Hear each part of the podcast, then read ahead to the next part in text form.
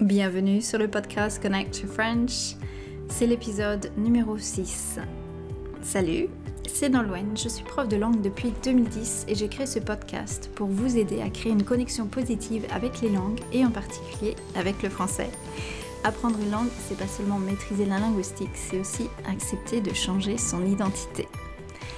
Alors, j'adore découvrir de nouvelles cultures, j'adore m'immerger hein, dans un pays.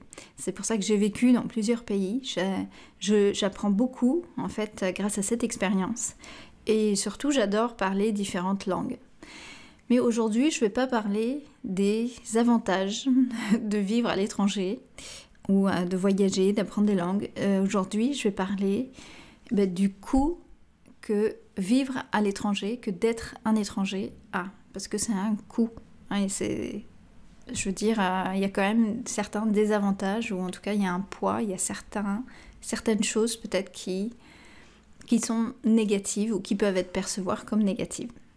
Ok. On va parler de ça aujourd'hui. Un petit rappel que si vous aimez ce podcast, si ça vous est utile, que ce soit dans votre apprentissage des langues, dans l'approche euh, d'apprendre une langue, de vivre à l'étranger, ou parce que vous apprenez le français et que c'est cool d'avoir du contenu en français, eh ben, vous pouvez me soutenir, euh, vous pouvez laisser un commentaire sur la plateforme sur laquelle vous avez, où vous, avez trouvé ce podcast. Vous pouvez commenter euh, sur les réseaux sociaux, Instagram et Facebook. Et puis, si vous cherchez des cours de français ou si vous connaissez quelqu'un qui cherche des cours de français, eh ben, je suis là. Donc, c'est parti pour aujourd'hui, on commence le coût. Euh, qu'est-ce que c'est déjà le titre? Le coût de devenir étranger ou étrangère au féminin. C'est parti. Alors, une de mes sœurs et moi avons quelque chose en commun. On a décidé de quitter notre pays pour vivre à l'étranger. On est devenus des étrangères. On a eu une conversation récemment, elle et moi, et je me souviens pas pourquoi, mais elle a mentionné une phrase que j'avais dite qui a retenu son attention. Donc c'est quelque chose que j'avais dit il y a longtemps, c'était en août 2012, dix ans maintenant. Donc, euh, et c'était un mois avant mon déménagement à Buenos Aires, parce que je suis partie vivre à Buenos Aires en, bah, je crois que c'était septembre ou octobre 2012. Donc je suis allée passer quelques semaines euh, avec ma sœur hein, et sa famille sur la côte près de Rome, où elle habite. Et un jour, dans une conversation avec une de ses amies, j'évoquais euh, bah, mon projet d'aller vivre à Buenos Aires. Et sa réaction a été de dire Oh, mais quelle chance, euh, je suis trop jalouse. Et là, j'ai répondu, et c'est précisément la phrase dont ma sœur s'est souvenue. J'ai répondu Bah, c'est pas de la chance. mais oui, c'est vrai, c'est pas par chance, c'est pas par hasard que je pars. Hein c'est vrai, c'est pas que j'ai eu de la chance. Enfin, évidemment, j'avais de la chance d'être en mesure hein, de, pouvoir prendre cette décision. Mais c'est pas par chance, j'ai choisi de déménager. J'ai pris la décision de quitter un emploi permanent, ça s'appelle un CDI en français, un contrat à durée indéterminée, d'acheter euh, les billets d'avion, j'ai pris la décision de vendre ma voiture, de dire au revoir à tous mes amis, d'apprendre une autre langue, d'aller sur un continent inconnu. tout a été choisi. Non pas que j'avais un, travail euh, qui m'attendait ou une famille qui m'attendait, j'avais rien planifié. Donc je suis partie avec ma valise et, puis un peu d'argent de côté sans avoir, sans savoir, pardon, ce qui m'attendait. Alors pourquoi les gens partent vivre hors de leur pays? C'est une question qu'on peut se, se poser. Bah, bien sûr, il y a les gens qui quittent leur pays parce que euh, ils n'ont pas le choix, hein, parce que les conditions dans lesquelles ils vivent ne leur permettent pas de vivre décemment à cause de la guerre, à cause de la persécution ou pour une autre raison similaire. Ça, c'est quelque chose que je vois beaucoup en ce moment parce qu'en ce moment, j'enseigne à des réfugiés.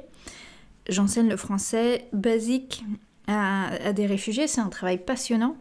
Donc, c'est sûr que euh, ce ne sont pas des gens qui ont fait le choix comme moi je l'ai fait. Hein. Donc ça c'est un autre sujet.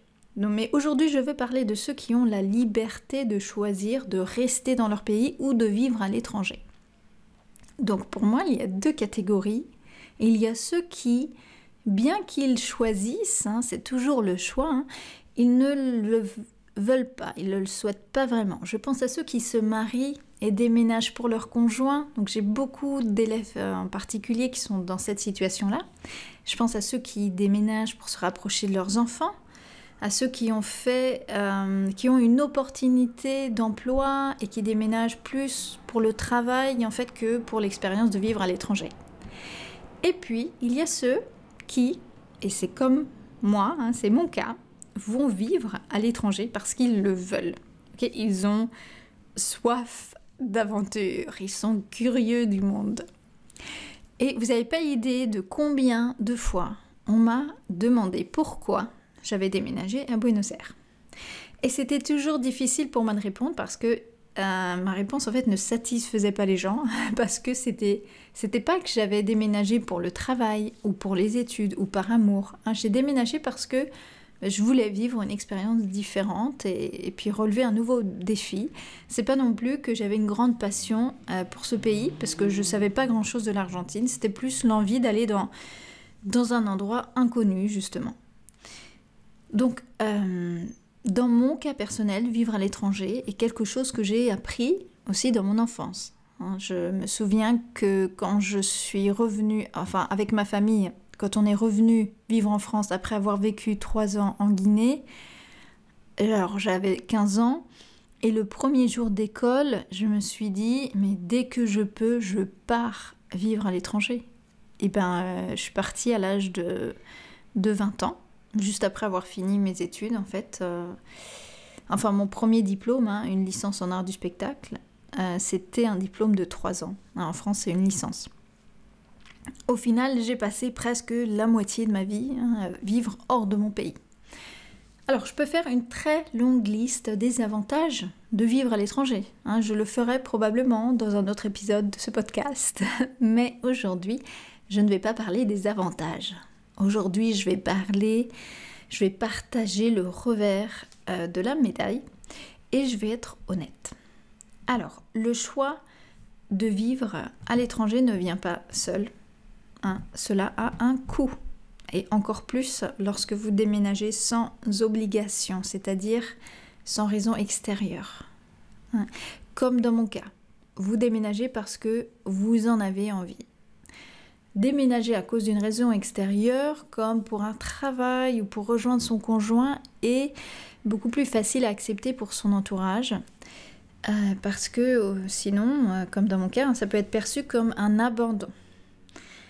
Vous allez quitter votre vie, votre famille, vos amis, votre travail, votre maison. Vous allez devoir gérer vos propres émotions telles que la tristesse, la solitude, l'inconfort, la peur et la culpabilité. Et la culpabilité, euh, c'est précisément ce qui m'a le plus coûté pour mes grands-parents et pour mes neveux. Vivre à l'étranger est un conflit permanent entre le désir de vivre pleinement et d'être de l'autre côté, hein, d'être présent pour ceux qu'on aime, qui sont dans notre pays, loin. Et puis il y a aussi les émotions des autres. Hein, c'est-à-dire en plus de vos propres émotions, vous allez être confronté aux réactions et aux opinions des autres. Alors, qui sont les autres Eh bien, d'une part, ce sont vos proches, donc votre famille, vos amis, vos collègues. Quand on part, ça les touche, hein, on ne peut pas le nier, ça nous touche aussi. Et beaucoup nous soutiennent, dans nos projets, même si ça leur coûte. Mais il arrive souvent qu'ils vous confrontent euh, aussi, hein, qu'ils se confrontent à vous, et, donc vous allez vous confronter à un autre type de réaction, à l'incompréhension, parfois à l'envie. Et, ça fait mal, hein, il faut en être conscient et faire la part des choses.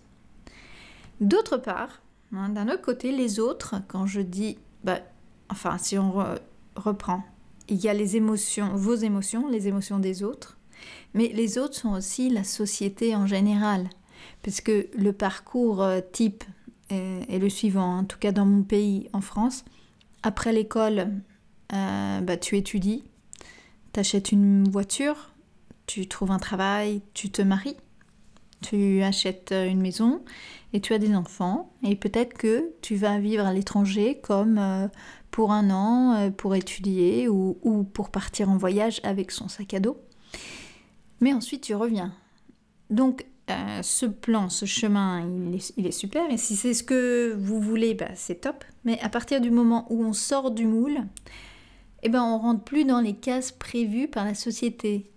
Et comme très souvent, le succès se mesure au salaire, au patrimoine ou à la situation familiale, bah, quand vous répondez pas aux normes, les gens ne reconnaissent pas vos acquis et vous voient comme euh, immature, un peu comme un, un adolescent constant ou permanent, euh, comme quelqu'un qui n'a pas réussi ou bien aussi il y a une sorte de jalousie parfois, c'est-à-dire nous on a, on a la liberté et, parfois euh, ça fait envie.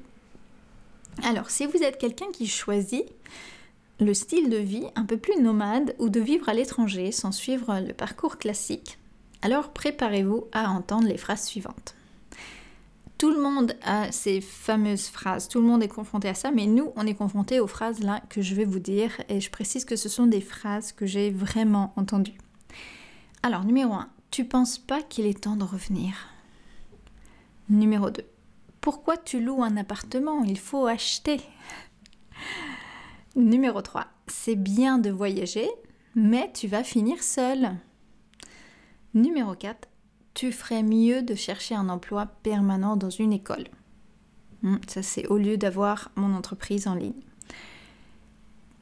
La dernière personne ne voudra t'embaucher si tu te déplaces autant. Alors, en vivant à l'étranger, oui, j'ai beaucoup gagné, mais j'ai aussi perdu. Hein, j'ai perdu des amis, parfois par incompréhension, parfois simplement parce que quand on habite loin, c'est difficile d'entretenir des relations.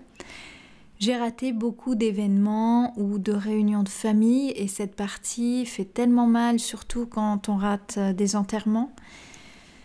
Et l'autre chose qui m'a manqué, c'est le sentiment d'appartenir à un lieu. Parce que mon pays n'est plus ma maison à 100%. Et je me sens comme une étrangère dans mon propre pays. Et en fait, je m'intègre jamais complètement nulle part. Mais le point positif est que je sens que je peux facilement m'adapter à de nombreux endroits différents. Pour finir, je vais vous dire comment je perçois le fait de devenir étranger ou étrangère. Pour moi, c'est comme la caverne de Platon. Hein, j'ai quitté la grotte et je ne peux pas revenir en arrière. Je ne peux pas oublier les autres euh, moi au pluriel, euh, les autres versions de moi. Et hum, que j'ai développé à travers euh, d'autres langues. Et là, je vais vous dire la vérité, je me sens angoissée en ce moment parce que j'habite en France bah, bah, depuis quelques années. Je travaille en français, je vois ma famille, euh, donc en français. je crée des amitiés avec des Français, forcément. Donc je parle beaucoup français. Et j'ai l'impression de perdre des parties de moi. Donc je mets des stratégies en place pour continuer à vivre dans mes autres langues et je vous dirai comment faire dans un autre épisode. Mais en reparlant de la caverne de Platon, devenir étranger n'est pas le seul moyen de sortir de la grotte. Hein, pour acquérir la capacité à, s'adapter et, à comprendre une autre culture, on peut faire plein de choses dans notre propre pays, comme euh, bah, apprendre des langues étrangères, justement, comme voyager, euh, et voyager, attention, avec vraiment l'intention euh, de, de vraiment connaître une autre culture et pas seulement comparer ce qu'on voit avec euh, son propre pays. on peut avoir des étrangers dans son cercle d'amis. on peut joindre un groupe de théâtre dans une langue étrangère, c'est ce que je fais en ce moment en anglais. Il y a des groupes Facebook d'étrangers, probablement dans votre ville ou proches, qui sont toujours friands de créer des liens avec la communauté. Hein. par exemple, dans la ville où j'habite, à Nantes, il y a un groupe qui s'appelle Knowing Nantes, où il y a beaucoup d'étrangers. Donc euh, il y a souvent des Français hein, qui participent bah, comme moi et qui ont envie d'être en contact avec cette communauté-là. Je suis devenue étrangère, c'est mon mode de vie, c'était mon choix. Et vous savez quoi, dernièrement j'ai réalisé que, eh ben, euh, on était beaucoup hein, dans cette situation. Alors qui est dans le même cas ou qui souhaite être dans ce cas? Vous pouvez tout me raconter sur les réseaux sociaux, vous pouvez réagir à mon épisode, ça me ferait super plaisir d'avoir des réactions. Je suis sur Instagram et sur Facebook, hein, c'est Connect to French. Et puis voilà, c'est tout pour aujourd'hui. Petit rappel que si vous cherchez des cours de français, vous pouvez trouver toutes les infos de mes cours sur le site connect2french.com. Salut à la semaine prochaine.